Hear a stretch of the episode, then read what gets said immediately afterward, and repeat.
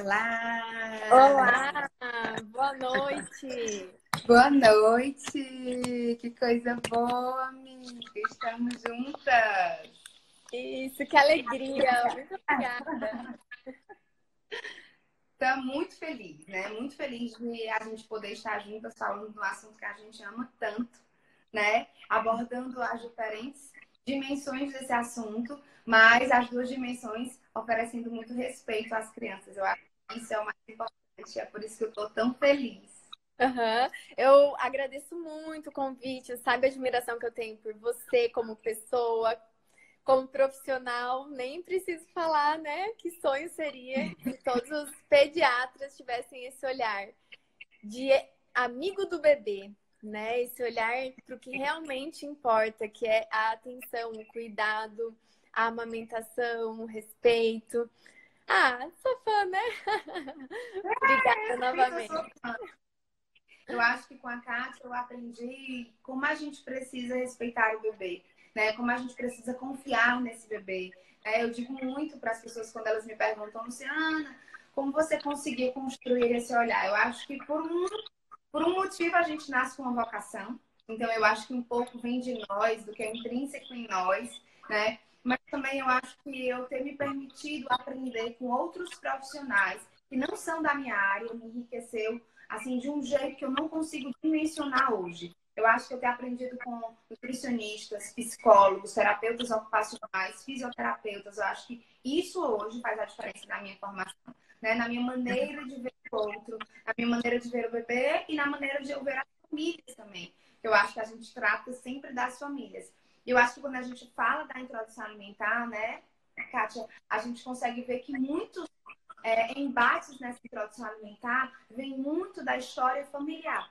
Vem muito da história dessa mãe, vem muito da história desse pai, vem muito de como foi essa introdução alimentar desses pais e de como é a alimentação dessa família hoje, de como é a relação com essa comida hoje dessa família, né? Eu queria abrir o nosso assunto falando um pouco de hoje com essa realidade, essa novidade do mundo digital e dos aplicativos, muitas famílias que eu recebo aqui no escritório, principalmente falando desde o puerpério, né, que eles são casais acostumados a trabalhar muito e que eles basicamente comem através do iFood e do Rappi. Então eles não preparam comidas, às vezes eles não têm funcionários para parar, para ajudar e acabam é, lançando mão desses aplicativos que na maioria das vezes a gente sabe que a gente não pede coisas saudáveis, né? E comidas de verdade por meio desses aplicativos.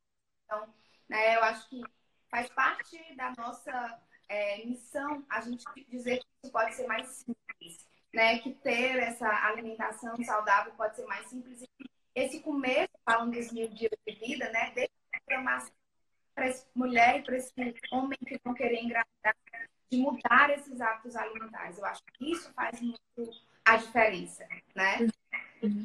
Sim, e a melhor oportunidade para a família é voltar-se para esse olhar, porque todo mundo tem a ganhar. E ninguém perde em comer bem, em comer natural, em voltar para os alimentos da terra, em voltar para a alimentação saudável. Todo mundo ganha com isso. E que é um motivo maior do que a chegada de um filho, né? Ser exemplo para ele. É. Então é muito comum é, os pais melhorarem, os irmãos mais velhos, a criança olhar o irmão mais novo. Então, quem não teve a oportunidade antes de iniciar de uma forma ideal, a melhor forma possível, nunca é tarde para melhorar. Sempre a gente Exatamente. é o momento, sempre é o momento, né?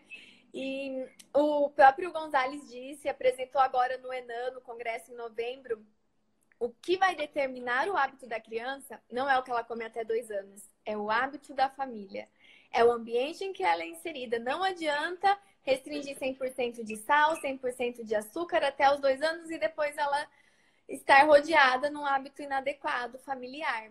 Porque é essa herança que ela vai herdar, não é o que ela só comeu lá no primeiro ano de vida. Se fosse assim, todo mundo ia comer. Quem comeu papinha só ia querer papinha. Quem é. comeu, né? E não é assim que funciona. Então, o fator determinante certamente é o hábito familiar. Eu acho isso muito importante, né? Assim, eu acho para vocês, pais e mães, podem ir perguntando, né, também o que vocês querem mais saber, tá, gente? Tá? Profissionais também que estejam assistindo a live, nós estamos abertos, né? para que vocês perguntem, a gente quer que vocês perguntem. Mas eu acho assim que a gente precisa entender que quando a gente não tem essa mudança, essa disposição, eu acho que assim, para se iniciar uma introdução alimentar de uma criança e querer que essa introdução alimentar tenha sucesso, ela precisa ter a mãe e o pai, eles precisam ter uma disposição. Uma disposição de mudar alguns hábitos, de melhorar alguns hábitos, de estar disponível para a criança, de ver essa criança comer, de estar disponível também preparado para essa criança se sujar, sujar o ambiente, sujar a casa, porque isso é a descoberta da criança. Né? Então a gente precisa entender que, de fato, ser pai e mãe não é fácil, não é uma tarefa fácil, é difícil, cheio de concessões, mas nesse janeiro branco também eu ouvi uma frase que me marcou muito, que é aquilo que mexe né, com o nosso autocontrole, né, com que a gente acha que não tem controle, é aquilo que nos faz crescer. Então, eu acho que a introdução alimentar é algo que, quando a gente respeita, de fato foge ao nosso controle. E é algo que pode fazer a família crescer muito. Sim. Né? É, quebrar hábitos enraizados, quebrar, quebrar crenças limitantes, Recentemente eu escutei uma mãe dizendo que ela não faz BLW porque ela acha um absurdo a criança brincar com o alimento, que o alimento é sagrado, e que ela também não tolera a sujeira, que ela acha, tipo, sem educação a criança comer com a mão. Então, olha quanta inversão de valores, né? Quantas oportunidades ela tá deixando de permitir para aquela criança, quantos ganhos, quantos benefícios, quanto desenvolvimento por crenças limitantes. Então, abrir esse olhar tudo que for natural, não há nada que me convença que não seja o ideal. Comer com as mãos é instintivo, faz parte do processo, é preparatório para manipular os talheres. Não tem nada de errado nisso, né? Não tem nada de novo, de modismo, de inventado. É como a gente faria se não existissem os talheres. É como Exato. antigamente se fazia antes de inventar as papinhas. Então não tem e é nada é como, de. Por exemplo, e é como outras né, comunidades também se alimentam quando não tem. Exato. Então, se uma comunidade cresce sem conhecer os talheres, instintivamente essas crianças com o primeiro contato com o alimento vão comer com a mão. E assim, eu me lembro muito também de assim, a fruta que tira do pé. Quando eu tiro a fruta do pé, que é algo absurdamente natural, eu vou comer como? Automaticamente eu levo a mão à boca. Então ela começa a com a mão. Por que não seria né, tão instintivo o BLW? Eu queria que você começasse né, falando para a gente sobre desmistificar. Como a gente pode desmistificar o BLW, né? Será que o BLW foi uma, um método novo, como algumas pessoas chegam e falam, né? E eu tenho que explicar que não é novo, né? É algo que a gente só fez observar as crianças e isso foi né, escrito agora. Porque não era escrito, mas era simplesmente um trabalho observacional né? Exato, perfeito. Eu sempre gosto muito de falar sobre isso, de esclarecer sobre isso, porque quando chegou essa sigla para nós lá em 2011, quando a gente se deu conta, muitas pessoas é, se voltaram a favor e outras contra, mas com aquele olhar, nossa, o que, que é essa moda que está surgindo agora? Será que não é perigoso? O que é isso inventado? E para mim foi um encantamento muito imediato. Porque eu já era sensibilizada da amamentação, da confiança, da livre demanda. Então tudo se encaixou. E eu olhei com outros olhos. Eu quis entender, ao invés de achar que modismo é esse, eu falei, quem são esses bebês? Por que, que eles estão é. comendo assim? É que a gente está insistindo nas papinhas. E eu me abri para esse universo, eu pude conhecer a história da Jill Rapley. É, a própria Jill, que é a descritora do BLW, é uma pessoa de extrema humildade. Ela fala: Eu não inventei o BLW. O BLW ela não é meu. Eu acho exato. E ele não é meu, ele é das famílias que praticam. Então, cada família vai praticar de uma forma, não é um método protocolado, é uma abordagem. Então, ela é uma profissional da saúde que fazia assistência às mães com bebês e ela percebia muita recusa alimentar, muita dificuldade, muito choro, muito estresse, muita angústia. E aí, quando ela voltava nas visitas, alguns bebês estavam comendo. E ela falava: E aí, o que aconteceu? O que, que você fez para esses bebês comerem? A mãe dizia: Ah, eu cansei. Dei banana amassada, dei banana batida, dei banana misturada, cansei e dei a banana ele comeu. Então ela começou a observar que isso se repetia e que os bebês não estavam rejeitando o alimento, mas todo aquele contexto, aquela colher dura sendo colocada na boca dele, aquela ansiedade, aquela obrigatoriedade, porque quando a gente se coloca no lugar do bebê, fica muito fácil compreender que ele não come porque ele não sabe. É muito egoísmo da nossa parte querer que o bebê coma, né, de um dia para o outro aquilo que ele nunca viu, numa colher dura, de aviãozinho, abre a boca, ele não pode nem relar, mas a gente quer que ele engula. Então, o bebê, ele é natural que ele rejeite tudo aquilo. Ele está estranhando, ele está desconfortável muitas vezes. E aí ela começou a descrever: não vamos fazer assim, então, não precisamos passar por isso. Junto a tudo isso veio a norma, os protocolos é, atualizados, falando que todos os bebês devem iniciar aos seis meses a alimentação, então não mais aos quatro meses, mesmo bebês não amamentados. Então, pronto, fechou. Não precisamos passar por isso. Podemos evitar essa fase e ir direto para a autonomia do bebê, respeitando a prontidão, porque aos seis meses o bebê é capaz de comer. Seis meses é um parâmetro, né? Pode ser que seja um pouquinho mais. Isso. O que a gente precisa falar, e eu vou aproveitar essa sua fala para a gente falar um pouquinho disso, né? Da idade desse bebê. Porque muitas mães, às vezes, a gente abre caixa de perguntas que sugere. A introdução alimentar ela tem que ser aos seis meses, ela é a partir do sexto mês. Né? Então, assim, a gente faz a introdução alimentar a partir do sexto mês. E a gente tem alguns sinais que hoje são chamados sinais de então, mas nem sempre eu gosto de usar esse nome, porque nunca ninguém está pronto, absolutamente pronto para tudo. E quando eu digo que esse bebê está pronto para comer, a expectativa dessa família sobre esse bebê é imensa. Eu disse, ó, ele já tem seis meses, ele já senta só, né? Ele senta sozinho, ele manipula dois objetos, ou pelo menos um objeto, e transfere de uma mão para outra né? Então, esse bebê, ele está sentado à mesa com os pais, se ele imita o movimento de mastigação, né? Que é o famoso tomar o gosto, né? Se ele fica. Então, quer dizer que ele está pronto. E aí eu devolvo para esses pais uma resposta super ansiosa e cheia de expectativa sobre esse bebê. Mas a gente diz que esse bebê dá sinais que talvez ele queira conhecer né, outra coisa, né? Que talvez o desenvolvimento dele esteja apto para a gente começar a testar.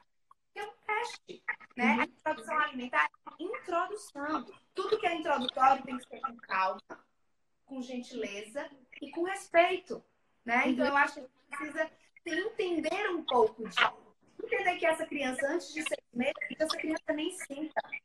Se eu pedir para você, que já come todos os dias, pegar uma banana e subir em cima de uma corda bamba para comer essa banana, a probabilidade de você comer essa banana vai ser mínima. Porque a sua preocupação vai ser em se equilibrar na corda bamba.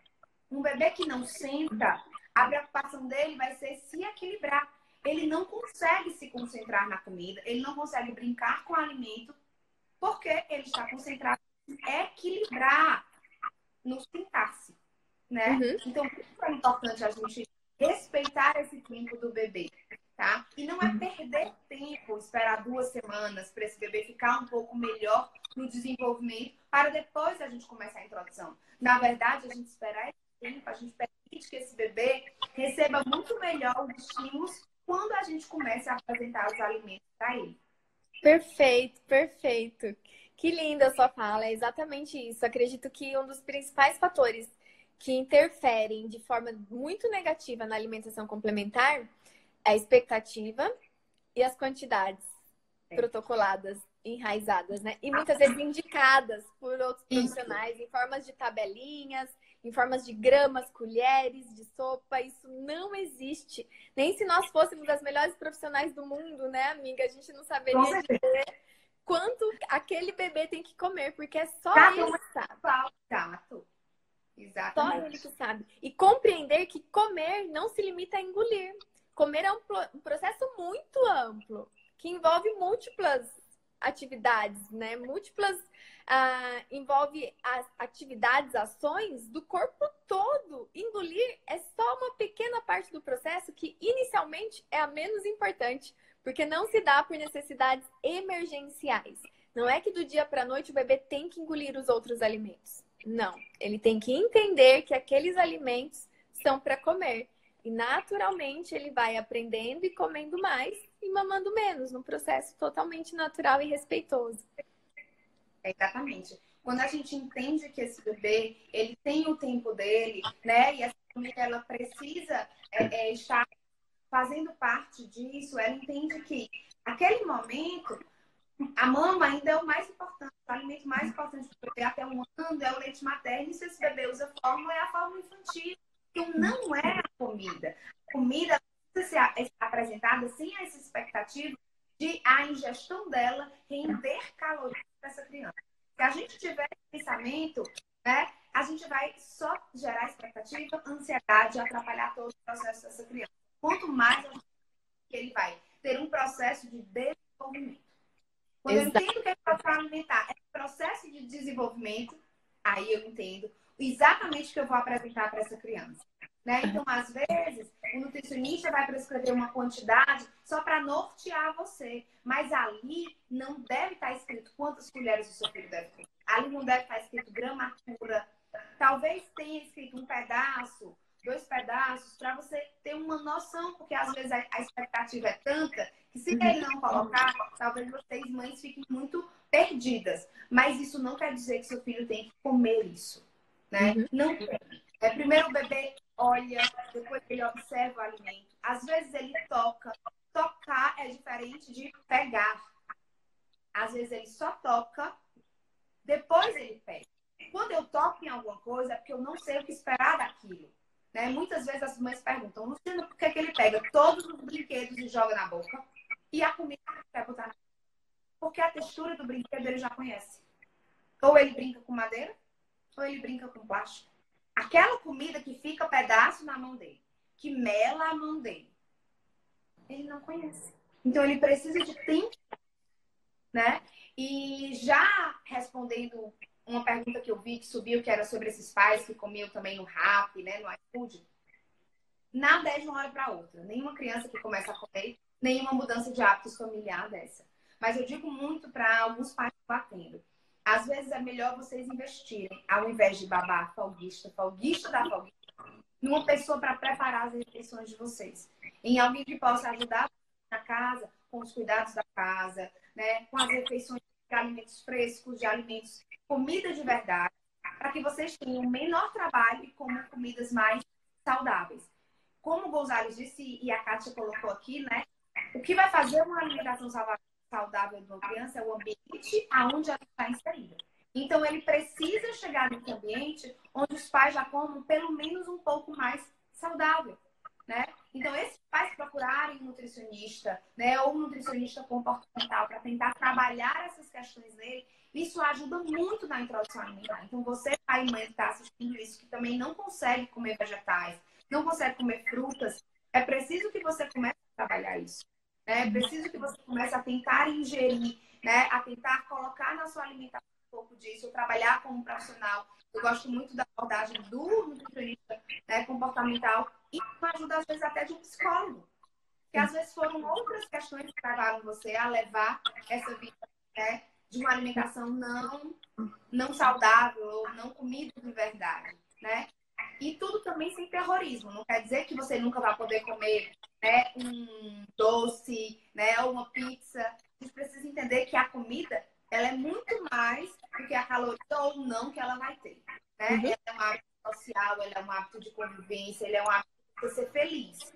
Né? Desde a programação dessa gravidez. Então, eu acho que isso é importante a gente entender. Do mesmo jeito que está falando para a criança. Né? Exato.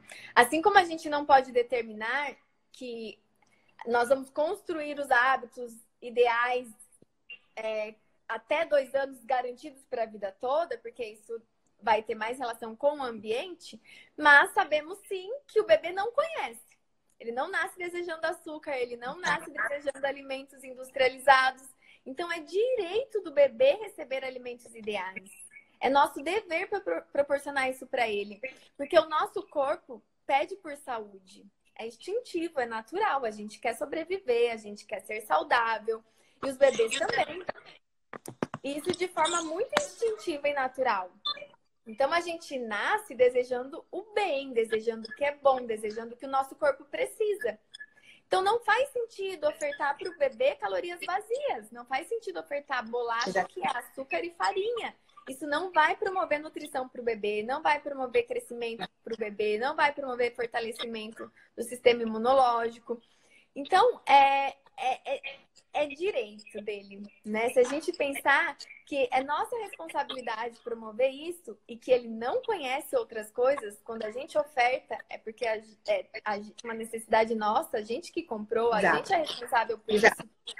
Exato. A gente, é, e não quer dizer que ele nunca vai poder comer. Quer dizer que nessa Exato. fase de respeito, de maturação, de desenvolvimento dos mil dias, onde ele está formando toda a sua estrutura, a sua base, o alicerce do seu corpo, exatamente como se fosse o alicerce da casa. Então, se a gente tem um alicerce frágil, a gente vai ter reparos para a vida toda. Se a gente tem um alicerce forte e resistente, a gente ter, vai ter benefícios para a vida toda.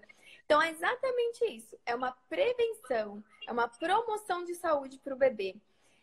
Quando a gente diz vamos evitar até dois anos, não quer dizer que ele nunca vai poder comer. Isso. Todos nós comemos, né? Todos nós comemos e ele é. também vai poder comer. Mas claro que ele teve a chance de estar exposto ao melhor, de desenvolver o paladar para o natural e certamente, se a família favorecer, aquelas escolhas serão as melhores possíveis. E quando ele precisar comer outra coisa, porque ele está exposto, está no ambiente, está numa festa, está no lazer ou está em casa, ele vai comer porque tem, porque é natural, mas a base da alimentação dele vai ser ideal. Exato. Exato. Vão ser as exceções, porque às vezes está inserido num contexto social, é uma festinha, né? Uhum. Mas não vai ser o que ele quer, porque quando a gente começa a respeitar, isso eu falo muito. Quando a gente começa a respeitar o nosso corpo, nós percebemos que nós não temos necessidade fisiológica, funcional desses alimentos. E aí a gente entende, a gente tem um discernimento e uma percepção de consumir esse alimento porque é um momento festivo, porque é um momento social, porque eu quero comer, mas eu não vou comer para me nutrir e me alimentar. Eu vou comer porque aquele, naquele momento, aquele brigadeiro, aquele bolo faz um sentido para mim. Mas não faz sentido eu comer todos os dias brigadeiro, porque aquilo não vai me nutrir.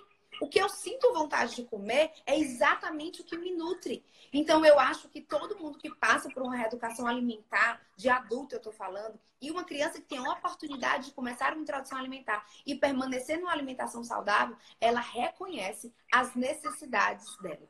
Ela reconhece que nutricionalmente, de fato, alimenta. E aí ela decide, em momentos oportunos, abrir mão e fazer concessões desses doces ou desse carboidrato que talvez tenha uma caloria vazia ou de uma pizza, mas porque é um momento social. Então, na fase adulta ou de uma criança maior, isso faz todo sentido. Mas e quando uma criança não consegue ter esse discernimento, isso não deve ser apresentado a ela, né? Então, eu Exato. acho muito isso. Né? Exato. Né? Tem uma pergunta de uma mãe que falou exatamente, perguntou exatamente isso, né? Se com dois anos, a partir de dois anos, como deveria ser essa oferta de doce? Então, eu vou falar como eu geralmente me posiciono, né? Para depois a Cátia falar mais sobre isso para nós. Mas eu já começo dizendo: a gente não oferta. A gente não nega. Né? Porque essa criança, a partir de dois anos, ela se comunica muito bem. Então, ela vai estar numa festa, ela vai falar já. E aí, ela vai perguntar para você se ela pode comer esse doce que ela está vendo na festa e talvez outras crianças estejam consumindo. E aí, você vai falar: sim, pode, experimenta. Não vai fazer a festa, mas também não vai olhar com um olhar repressor, porque talvez até você já tenha comido esse mesmo doce na mesma festa, né? Mas você não vai estimular. Mas você não vai oferecer, olha, filho, brigadeiro, come. Agora não, pode, não olha. Isso, abriu a porteira, né? É. Exatamente, concordo plenamente. A minha conduta também não é mais negar, é você. É, é o sentimento de pertencimento também, né? Ele Exato. precisa estar inserido ali e ser respeitado também. Se o pai tá comendo, se todo mundo tá comendo, por que, que, ele não vai poder comer? Isso também não é legal, isso também não faz parte do nosso convívio social. Então, não oferecer. Não é porque fez dois anos que agora vem com uma bandeja, agora vamos experimentar o açúcar, vamos tirar foto Isso. de você se lambuzando. Nada disso, né? É simplesmente seguir como vocês estavam seguindo, oferecendo os alimentos ideais e, em momentos oportunos, exceções, o bebê vai ser exposto. Exatamente. Aos outros Deixa eu ver aqui mais algumas perguntas, é. Ó, oh, tá vendo? Tem uma mãe falando assim, isso é verdade. O meu filho tem dois anos e ele não come bem quando não tem legumes na refeição. Por quê? Porque ele já entende aquilo que nutre, né? Que de fato deixa ele saciado, né? Isso é muito bacana. Que lindo. É, vamos lá. Obrigada, Marcelo, por esses carinhos. Vamos lá, deixa eu ver mais coisas. Gente, perguntem mais, eu não tô achando todas as perguntas. É, o bebê nunca aceitou frutas e suco e hoje tem um ano e quatro meses e continua recusando. Vamos lá. Uma das coisas é ver como foi oferecido, né? Fala um pouco mais, Kátia, de como é a tua abordagem. Por exemplo, uma criança tem um ano e quatro, não aceita suco nem fruta. Certo. Primeiramente, saber se a família come fruta se faz parte do hábito, se a mãe come fruta realmente, gosta da fruta. Porque tem estudos que dizem que quando o cuidador, o pai, alguém, oferta um alimento que não gosta, a chance do bebê recusar é maior. Não quer dizer que ele não vai comer, não quer dizer que eu não vou ofertar o que eu não gosto. Não, muito pelo contrário. A gente precisa ofertar o que a gente também não gosta, né? Direito do bebê. Mas a chance é muito maior. Imagine se essa família quase não consome ou não gosta.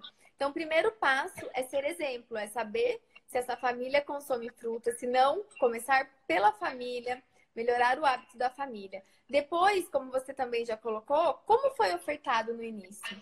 Será que ele teve uma boa experiência com as frutas? Ele teve a oportunidade de texturizar, de reconhecer, de desensibilizar para aquelas texturas, para aqueles sabores do azedo, do amargo. E e qual, como foi essa experiência? Ele teve essa oportunidade? Se não, é o melhor momento, tá? Super em tempo, um ano e pouquinho, para resgatar tudo isso. E não tem outro caminho a não ser permitir. Permitir, confiar, proporcionar um ambiente ideal. Você já pode levar o seu bebê para a cozinha, você já pode incentivar com que ele com que ele corte, com que ele pique, com que ele faça com os amiguinhos, fazer um piquenique. Tudo isso motiva o bebê a experimentar os alimentos. Muito legal. E uma das coisas que eu queria lembrar é assim: tem algumas mães que a gente acompanha e que quando chega aos nove meses, porque alguns profissionais já têm o costume de colocar os preparados nas refeições, por exemplo, em alguns dos lanches, né? Oferecer bolinhos, oferecer muffins, oferecer biscoito de polvilho, panqueca, nada disso feito com ingredientes ruins, tá, gente? Tudo isso feito com ingredientes bons, sem açúcar, sem mel. Porém, o preparado, ele descaracteriza a fruta in natura. Então, se eu comecei com preparado e às vezes essa mãe tem uma angústia ou uma é, pressa por oferecer, tá, Fernanda? Então, pode ter sido que você tenha feito alguns preparados e esse bebê tenha preferido muitos preparados e acabou que a fruta ficou aí em segundo plano. E às vezes não foi tão ofertado para ele. Então, o que eu queria chamar a atenção para algumas mães era isso, né? Não fiquem ansiosas para chegar a época do seu filho comer. Aqui no Ceará é muito comum elas terem ansiedade do filho comer cuscuz, tapioca, né? Então, assim, de ser liberado isso. Então, não tenham essa ansiedade.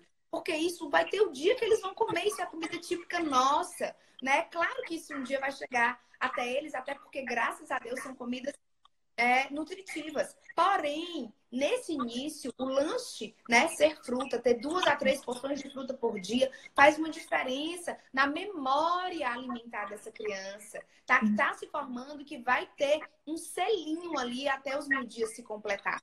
Né? Então, isso é importante. Exato. E entender também que essa fase é, não tem necessidade nenhuma, é uma necessidade nossa de outras preparações. É uma necessidade do adulto. Também não tem problema em momentos esporádicos. Sim. Vai fazer um passeio, quer levar um Sim. lanche prático.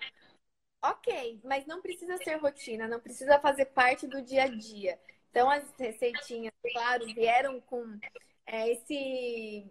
Acredito que de alguns anos para cá temos tantas opções, que bom, é. né? Que podemos comer um bolo sem ser aquele bolo açucarado, cheio de óleo. Quando a gente olha aquelas receitas da avó, meu Deus, é de arrepiar o cabelo. E hoje a gente pode fazer bolo tão gostoso quanto com outros ingredientes, com outras farinhas, né?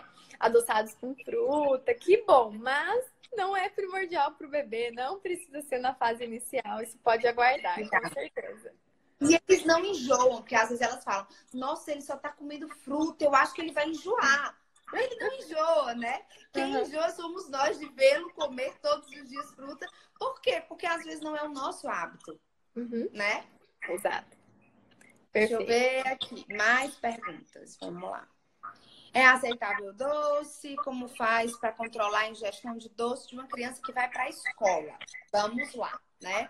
Primeiro, né, tem que ver se você manda esse lanche para a escola ou se esse lanche já é feito, preparado pela escola, né? Se esse lanche for preparado para a escola, eu sempre sugiro que essa mãe ela peça ao profissional que acompanha ela, né, um bom profissional que entenda de alimentação, para escrever uma carta para a escola sobre é, a não necessidade de expor essas crianças ao açúcar, né? Que a gente tem outras maneiras de preparar os lanches. Se for você que manda, o lanche, né? Eu acho que você precisa é, entender que não tem necessidade de você mandar. E a criança, ela só chega querendo comer o do coleguinha quando ele não tem esse exemplo em casa. Porque quando ele sabe que tudo na casa dele é natural e gira em torno daquilo que você está apresentando também na lancheira, essa criança, ela mesma entende que na casa dela aquilo não tem. Não tem o suco de caixinha, não tem o biscoito recheado, né? Não tem o bolo confeitado. Não tem. Então, assim, ele pode experimentar por curiosidade, mas ele não vai querer levar aquilo para a escola. Tá? Uhum. Então, eu acho que é isso. A gente precisa entender um pouco disso. Que não é porque todo mundo da escola leva o suco de caixinha que, ah, para o meu filho se sentir pertence é, àquele grupo, ele precisa levar também aquele suco de caixinha. Não, gente. Não precisa, tá? Então, você vai conversar com seu filho sobre como é a rotina alimentar da sua casa. Sua rotina uhum. alimentar é de suco de fruta que não tem açúcar, é de mandar uma fruta, uma pipoca e água, é de mandar um milho. Ele sabe disso, ele sabe que é o que come na casa dele, né? Então tudo parte do rotina e consumo familiar, né? Uhum. Quantos e quantos bebês a gente não escuta que não toleram refrigerante, por exemplo? Coloca na boca é. e estranha. Porque é gaseificado, tá. né? Se for ver o refrigerante, aquele tradicional, sabor cola, né? Ele, ele é horrível, ele não tem sabor de alimento, ele não tem sabor é, de, de. Ele é um sabor totalmente artificial, inventado, que não se dá na natureza, né? Então é natural estranhar realmente. E não só estranhar, como rejeitar. Rejeitar. É. Porque é, é, é Realmente eu sei que muita gente gosta, mas ele não não é um alimento palatável, porque ele não não se caracteriza com nenhum alimento, com nenhum sabor de alimento. Não existe. então ele realmente é, um, é um, um, produto artificial, né? Nem dá para chamar de alimento. É mas é, é muito comum a criança estranha, a criança rejeita. E ela realmente estranha, ela realmente não gosta. Vamos lá, essa você vai amar responder. É, a Larissa perguntou se na IA existe hora para o leite materno, tá? existe hora para o leite materno na introdução alimentar? Adorei! a gente segue com a livre demanda. É, a gente fica muito feliz quando a mãe tem a disponibilidade. A gente sabe que nem sempre a mãe tem, muitas vezes ela volta para o trabalho, mas volta ao trabalho não é sinônimo de desmame precoce. Oh, então, Uhum, o bebê pode e deve ser amamentado. Inclusive, foi um slogan de uma das semanas da amamentação, da Semana Mundial do Aleitamento Materno. Amamentar e trabalhar, basta apoiar. O apoio do local, da família, né, da mãe, da disponibilidade da mãe. Então, ela tendo essa, essa condição, é totalmente possível. Ela estando disponível, então, para o bebê, caprichem nas mamadas. Não é o momento de reduzir mamadas, não é o momento de limitar mamadas. O leite materno não é culpa da inapetência do bebê. Muitas vezes ele não quer comer, mas não tem nada a ver com o leite materno e a gente escuta aquela orientação tão errada e predominante, né, amiga, entre os profissionais. Os profissionais. Não quer comer? Deixa com fome para ver se não come. também só fica no peito, tira o peito que ele vai comer. Pior cilada, tudo piora, porque aí o bebê vai ficar mais irritado, com mais fome, vai querer o leite e não vai querer nem saber dos outros alimentos. Ele não vai ter interesse. Ele, ele não vai ter disposição. Isso, exato. Porque uhum. assim, quando a gente está com muita fome, né? Eu acho que eu, uhum. pelo menos, eu lembro de mim. Quando eu tô com muita fome, depois eu passo um período muito longo com muita fome. Quando a uhum. comida chega, às vezes você demora a ter vontade de comer de novo. Uhum. Né?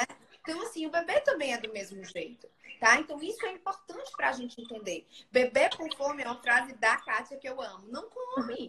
Uhum. Bebê com muita fome não come. E, e pior ainda, não experimenta.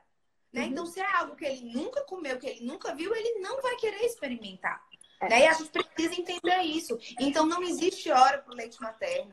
Né? O leite materno na introdução alimentar, ele pode ser antes, ele pode ser durante, se o bebê se irritar e você notar que está muito estressado, você dá um pouquinho do mamar, volta ele para a introdução alimentar e pode ser depois. Então, não Perfeito. tem isso de horário, tá certo? Perfeito. E lembrar sempre que qualquer outro alimento é inferior que o leite materno. Pronto. Então não faz nenhum sentido a mãe querer que aquele bebê coma aquela fruta do que faça uma boa mamada. Na fruta, eu não tenho nenhum um milésimo dos nutrientes, né? Não tenho proteína, Exatamente. não tenho gordura, não tenho anticorpos. E até mesmo caloria, né, Kátia? Exato. E até mesmo a caloria. Sim. Uhum, perfeito. Então é preferível que o bebê mame faça uma boa mamada o que ele comer dos outros alimentos tá ótimo. O que ele não comer, completa com leite materno depois. Essa é a nutrição perfeita e ideal. Que bom ouvir isso, né? Que bom compartilhar do mesmo pensamento. É muito feliz, de verdade. Vamos lá. É 300 ml para após 12 horas. Eu entender aqui um pouquinho. Vamos lá. Vocês podem fazer um falar um pouco daquele leitinho camomila. Eu preciso com, com como é que se diz? Eu preciso é, relatar para vocês que eu fui conhecer esse leite faz uma semana. Porque duas pacientes me falaram do leitinho camomila. Uhum. Certo. Gente, é o seguinte. Não tem como a gente colocar, né, um extrato de camomila, né, com uma, na verdade, uma condição dele ser guardado e ser condicionado dentro de um leite, de uma lata em pó, que ele tenha no extrato seco a quantidade para levar um bebê, por exemplo, a ficar mais calmo, tá? A dormir uma noite. Então, assim, isso é um condicionamento. Isso talvez até enquadre-se como venda casada, de achar que eu estou vendendo um leite que vai fazer o meu filho dormir. Tá? Então, isso, para mim, eu não sou totalmente contra a indústria. Eu acho que a fórmula infantil ela nasceu também com o propósito de ajudar. Tá? Eu não sou radical nesse ponto, mas eu preciso dizer que quando a gente tem discernimento do que chega até nós, a gente precisa ter um limite. E eu acho assim que essa invenção do leite com camomila tem um limite. Né? Gente, aquilo ali é para entrar no imaginário de vocês mães né? Exato, passou, passou do limite, né? Para entrar no imaginário de vocês mães e achar que esse bebê vai dormir bem a noite toda por conta de um leite. E aí, quando você compra esse leite e seu bebê não dorme a noite toda, o problema é de quem? Do bebê, não é do leite. Então, eu acho que vamos parar um pouco para pensar no que a gente está fazendo com esses bebês. Eu aproveito já, desde já, para falar sobre treinamento de sono. Uhum. Gente, isso é uma tortura com os bebês. Ninguém regula duas coisas em um bebê: nem sono, nem fome. Ninguém consegue regular. Então, por favor, respeitem essas crianças. Isso vai passar. Esse bebê vai dormir uma noite inteira quando ele não for mais bebê. Perfeito, perfeito. E o melhor remédio, né, para melhorar isso é o leite materno. O leite materno induz melatonina, o leite materno é próprio para isso. É ler, ler do engano achar que vou dar fórmula, meu bebê vai dormir. Muito pelo contrário, não é garantia de sono do bebê. Você vai comprometer o seu aleitamento materno introduzindo outro leite num, num, momento que é tão importante, porque a mamada noturna ela também é importante, ela também faz parte do sucesso da amamentação, ela tem também os seus benefícios e os seus porquês, né? Exatamente. Eu queria entrar num assunto que eu não sei nem se surgiu a, a, a polêmica e a pergunta aqui, mas eu queria com essa live informar as pessoas, né? E eu queria ouvir de você, tá? A sua opinião sobre composto lácteo. Uhum. Né? Vamos lá falar desse, dessa polêmica. Eu acho que a gente está aqui juntas, pediatra e nutricionista, e eu acho que é importante as pessoas ouvirem, né? E aí, o composto lácteo? Certo. Primeiro, o bebê nasce, leite materno. Leite materno sobre livre demanda, leite materno exclusivo até tá. seis meses. E nada, nada, nada é, contraindica isso. Né? A única contraindicação absoluta é o HIV e salvo raras exceções, em alguns países. Tá, doenças genéticas como galactosemia, né? Que aí já é, já é bem Exato. mais raro. Mas é, de praxe, né? Todas nós somos capazes de amamentar nossos bebês. É claro que vai existir raras exceções, mas que a gente tome posse disso, que a gente tome posse da nossa capacidade de nutrir nossos bebês, né? Porque isso é natural, isso é fisiológico. Então a gente precisa acreditar no leite materno. A fórmula infantil, ela veio é, da década de 70, da indústria. E é engraçado que o sonho da indústria é colocar naquele potinho o leite materno. A fabricação da fórmula infantil tenta a todo custo imitar o leite materno. Então ela pega o leite materno como modelo, investe milhões para desidrata, coloca o que está em excesso, tira o que está em excesso, coloca o que está em déficit, tenta se formular, tenta por isso, suplementar com aquilo, tenta fazer o máximo para ficar semelhante ao leite materno. Mas ela não consegue, porque a principal diferença são os anticorpos, que só existe no leite materno. Ele é o único alimento do mundo que tem proteção. Porém, ele, é, a fórmula infantil é adaptada e ela tem uma norma que fiscaliza isso. Ela precisa ter uma regra, uma condição para ela estar no mercado e atender esses bebês. Ela precisa garantir a nutrição desses bebês. Depois surgiu os compostos lácteos. Os compostos lácteos não são preparados semelhantes ao leite materno. Ele não é preparado para o bebê recém-nascido. Ele nem é leite. Exato. Ele, ele é. precisa é. ter 51% de leite. O resto é o que a indústria quiser. Então, o composto lácteo, ele não é ideal para ninguém. Ele não é essencial para o bebê, ele não é essencial para a criança, ele não é alimento do adulto, muito menos para o bebê. Então, ele não é leite, ele é um modificado, um composto de leite e várias outras coisas que o bebê não precisa. E dentre essas várias outras coisas, muito açúcar, porque ele é rico tá. em maltodestrina, que é açúcar, uhum. gente. É um uhum. dos dois principais ingredientes do composto lácteo. Então, não, o bebê que não mamou e que faz o de fórmula, ele não precisa a fórmula ser trocada pelo composto lácteo. Uhum. Na verdade, não deve ser trocada. Tá certo? Então a gente precisa entender isso. E eu aproveito para dizer que a partir de um ano, se essa criança, né, não mama mais, se ela mama, tem que mamar até quando ela quiser, até quando a mãe dela também quiser, né? Que é muito da mãe essa decisão. Mas depois que fez um ano, se não tiver tomando nenhum tipo de leite, nem fórmula, e a mãe quiser manter sem depois de um ano, não precisa ter. Então, a partir de um ano, se a mãe não quiser mais fazer fórmula, a partir de um ano, se essa mãe não quiser mais fazer leite, ela não tem nenhuma obrigação. Essa criança ingerindo derivados do leite de vaca, né? Tipo, um bom iogurte, um bom queijo, isso já supre a necessidade da criança. Não precisa que essa criança tome nenhum leite a mais. Tá Exato. Exato. E ela pode, inclusive, tomar o leite da família. Exato. Talvez essa criança ainda não esteja comendo. É fazendo as refeições adequadas, todas as refeições. Aí, no caso do leite, pode ser o da família, pode ser o leite leite. Não precisa Exato. ser o composto lácteo, né? Exato. Pode ser o leite da família. Inclusive, o Ministério da Saúde liberou agora, recentemente, no novo manual, a partir dos nove meses. Porém, claro que a gente sabe que é o abrange pessoas de baixa renda, que não têm condições de comprar a fórmula, não que seja a melhor indicação, mas não. que para aquelas pessoas que não têm condição de comprar e tenha única fonte de alimento leite de vaca, então, que ela poderia ofertar. Então, para bebês maiores, é, leite materno, fórmula infantil ou leite de vaca. Não tem Exato. necessidade de composto lácteo. Exatamente. É, tem uma pergunta aqui, né? Uma é que eu já vou responder, né? Quando vocês indicam leite fermentado, né, industrializado, eu não indico nunca leite fermentado industrializado. O que vai ter de lactobacilos para casei, casei xiroto, qualquer lactobacilo que tenha, a gente vai ter dentro do leite materno. E se não tiver dentro do leite materno, a gente manipula ou, ou faz o probiótico, mas a gente não faz leite fermentado.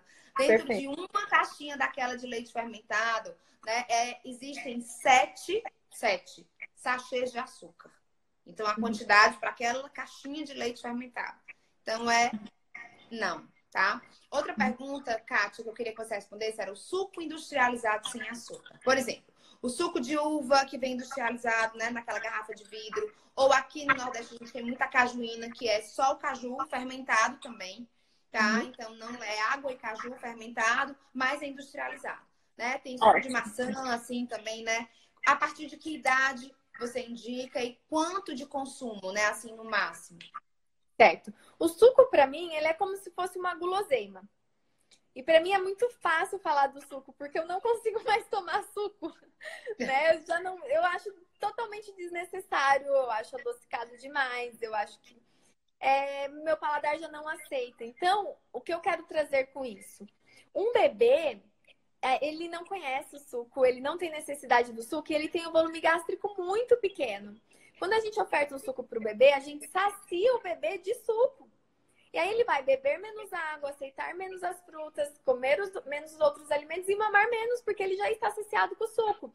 E o suco não é predominantemente um alimento ideal, porque a gente retira fibras, perde vitaminas, perde nutrientes que estão mais preservados na fruta in natura, sem falar de todo o processo de desenvolvimento exploratório, de fibra, de saciedade. Então, o ideal é que ele coma a fruta. Inclusive, é uma recomendação oficial a contraindicação de suco para menores de um ano. Nenhum bebê menor de um ano deveria tomar suco. Então, a questão é: para quê? E não por quê. Sempre se pergunta: para que, que eu vou dar suco para o meu bebê? Ele realmente precisa disso? Ou é melhor eu dar a água ou dar a fruta? Porque, gente, suco é suco, suco não mata, suco não é um alimento vilão. Mas sempre se pergunte para quê? É. Tem coisas muito melhores que o suco. Aí você vai ter a resposta que realmente o bebê não precisa de suco. Ninguém, né? Ninguém de nós precisamos de suco. Nós que inventamos de pegar a fruta, que veio da forma perfeita na natureza, descaracterizar, fazer um suco e tomar de uma vez. Então, é, ninguém precisa de suco. Eu sei que faz parte do hábito do brasileiro, e não só do brasileiro, mas. Então, entenda-se como uma guloseima. Tô num passeio, vou tomar um suco, vou num restaurante, mas não como hábito alimentar. Não precisa ter em casa, não precisa ter estoque na geladeira, não precisa tomar todos os dias, não precisa tomar no lanche, levar na lancheira, tomar à tarde, à noite. Não precisa. Quanto menos você expor o seu bebê a isso, posso afirmar que é o melhor. Pronto, tem outra, outra pergunta aqui, porque eu tô coletando as perguntas, porque já já a gente vai ter que encerrar a live, tá, gente? Então eu vou coletar algumas perguntas que eu acho que são dúvidas de mais pessoas, né? É, uma é sobre o preparo de alguns alimentos com óleo de coco, tá? Para bebês, né? O que você acha, né? O que você recomenda? Depois eu falo um pouquinho do que do que é a minha, a minha prática. Certo. O óleo de coco, ele não é um alimento milagroso, igual a gente vê por aí, tá? Não é para ficar tomando colher de óleo de coco. Óleo de coco não é milagroso. O óleo de coco é melhor do que outros óleos que a gente costuma ter para preparo de alimentos. Os óleos, é, os outros óleos vegetais, soja, milho, canola, né? Esses são ruins. Ele é melhor.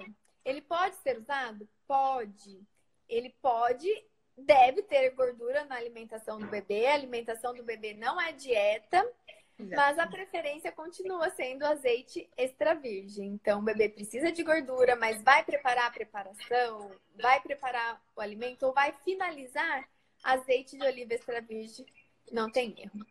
Exatamente. Eu também falo isso. Eu falo que se quiser usar óleo de coco e for preparação da família, for costume da família comer também, né? Nas preparações, por exemplo, Às vezes aqui eles são bem, com, é, bem comuns já na preparação da panqueca de banana. Então, quando vai pôr a panqueca para assar, em vez de pôr um fio de óleo de azeite, Sim. eles põem de óleo de coco. Então, assim, se for uma coisa que fizer parte de, no máximo, 20 a 30% de frequência semanal, né? Aí eu digo ok, né? Mas eu, também. eu acho exagero, né? Então é mais ou menos isso que eu, que eu recomendo. Perfeito. E, e, isso é o que eu pratico, né? Exatamente isso. Eu uso então, óleo de coco, uso em algumas preparações, isso. mas não como um alimento milagroso ou como ele surgiu aqui para os adultos como emagrecedor, né? E aí isso. isso só fez aumentar o valor do óleo de coco no supermercado, né? É verdade. É, tem uma pergunta aqui que, na verdade, ela está falando que a gente falou muito né, da alimentação, que até um ano o principal alimento era o leite materno, e ela estava falando que os bebês dela, né, ela tem um mais velho e uma mais nova, que eles mamaram, sim, depois, até depois de um ano, mas que até um ano é, eles já comiam muito bem e que a partir, por exemplo, de oito meses, eles não mamavam mais tanto, né? Que pode ser assim também, né? Pode. Pode, porque cada criança é uma criança. Tem crianças que vão realmente é, entrar na introdução alimentar e deslanchar na comida, comer mais, comer de ficar de realmente saciado e de talvez não querer a mama depois dessa refeição. Né? Do mesmo jeito que vão ter crianças que vão solicitar a mama muito mais vezes. Exato. Uhum. Exato. Né? Perfeito. Pronto, vamos lá. Pronto, deixa eu ver se tem mais alguma coisa. Vamos lá. Bebê que comia muitas frutas antes dos dois anos, ela comia manga, comia banana, comia mamão, comia tudo, era apaixonada por todas, porém tem dois anos e seis meses agora e está super seletivo. Ainda come melancia, goiaba e laranja, né? E aí? Primeiro, é, evitar as palavras negativas. A gente é. pode estar profetizando nesse bebê o que não é real. Se ele teve uma chance Verdade. inicial, se ele aprendeu, se ele teve a oportunidade, ele pode só estar passando por um processo de preferência. Agora eu quero só comer isso. A gente passa por isso, né? Tem hora que a gente não aguenta mais ver determinado alimento, depois a gente volta a comer e com gosto. Então, não profetizar que ele está seletivo. Se ele teve um início ideal, dificilmente ele vai estar seletivo. Isso acontece quando o bebê passa por algum trauma, por algo muito importante que possa acometer isso. Então, confie no processo até aqui, confie no que vocês conquistaram. Se você ofertou os alimentos ideais, se ele comia, se não teve nenhuma intercorrência, ele está tendo as preferências agora. Pode ser que daqui a pouco ele volte a comer, mas não fique profetizando que seu filho não come, que ele é ruim para comer, ou que ele está seletivo, porque esses pensamentos têm poder, imagine as palavras, né? Com certeza. Então, gente, eu queria finalizar agora. É, eu queria, eu, por mim, eu ficava mais tempo, um pouquinho, mas também eu tenho que resolver coisas aqui na clínica. Já está um horário mais adiantado. A gente ficou quase uma hora aqui de live, né? Foi muito conteúdo para vocês. Kátia, assim, é uma delícia conversar com você. É uma delícia poder ouvir né, de um profissional tão competente, né, que faz isso tão bem, que luta por essa missão de respeito às famílias. E assim, eu tenho um carinho por você e pela Carmen, gente. A Carmen Coutrin, né? Uma super parceira da Kátia. Né? Eu digo que eu tenho a minha Carmen, que é a Kika. a Kika é uma mãe que super estuda alimentação. Fez um curso de, de gastronomia e de culinária, então, de saúde. Então, hoje ela trabalha muito com essa coisa da alimentação infantil, do respeito à infância, aqui na clínica, com cursos. Então, quem perguntou da lancheira aqui, que até vai dar um curso de lancheira saudável montando tudo junto com vocês no dia 30. Né? E assim, a admiração que eu tenho por você, Kátia, pela, pela Carmen, por essa parceria, né? Por a gente entender que a gente constrói uma pediatria, uma nutrição muito mais saudável se a gente quebra barreiras, Exato. se a gente quebra crenças, se Perfeito. a gente tira mitos, né? Uhum. E a gente se une. Eu acho que isso vale muito mais. Então, assim, felicidade enorme a minha estar aqui nesse meu sonho, que é a Clínica Colo junto com você, né? E espero em breve você estar aqui com a gente também para um curso. Uhum. Se Deus quiser. Amém, né? Se Deus quiser, vai ser um prazer imenso.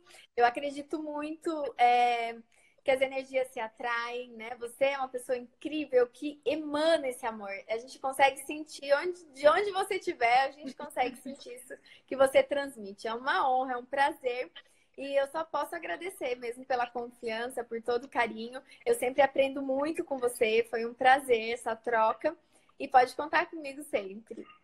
Obrigada. Se Deus quiser, outras lives virão né? E a gente vai estar juntas sempre, gente. Muito e na obrigada. Pós, né? Vamos estar na pós. E na pós, profissionais aqui nos acompanhando. É verdade. Estaremos gente, lá. a gente vai estar a Kátia conseguiu fazer uma pós, assim, que eu acho que todo mundo deveria fazer. Uma pós onde ela reúne profissionais espetaculares. Depois que terminar a live, dá uma passadinha lá no Instagram dela para vocês verem a grade de profissionais que vai estar nessa live. Então, profissionais da área da saúde. Essa, essa pós é aberta para quais profissionais, Kátia?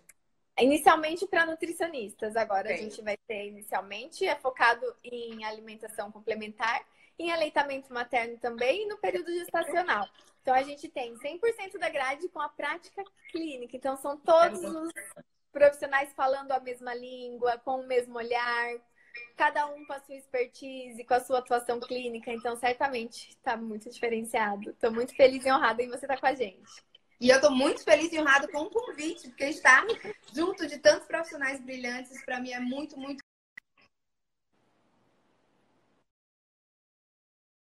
um problema no meu celular. E muito obrigada a você também que estiver com a gente. Obrigada. Beijo. Boa noite, tudo de bom. Obrigada. Tchau. Obrigada. Tchau, Beijo. Tchau.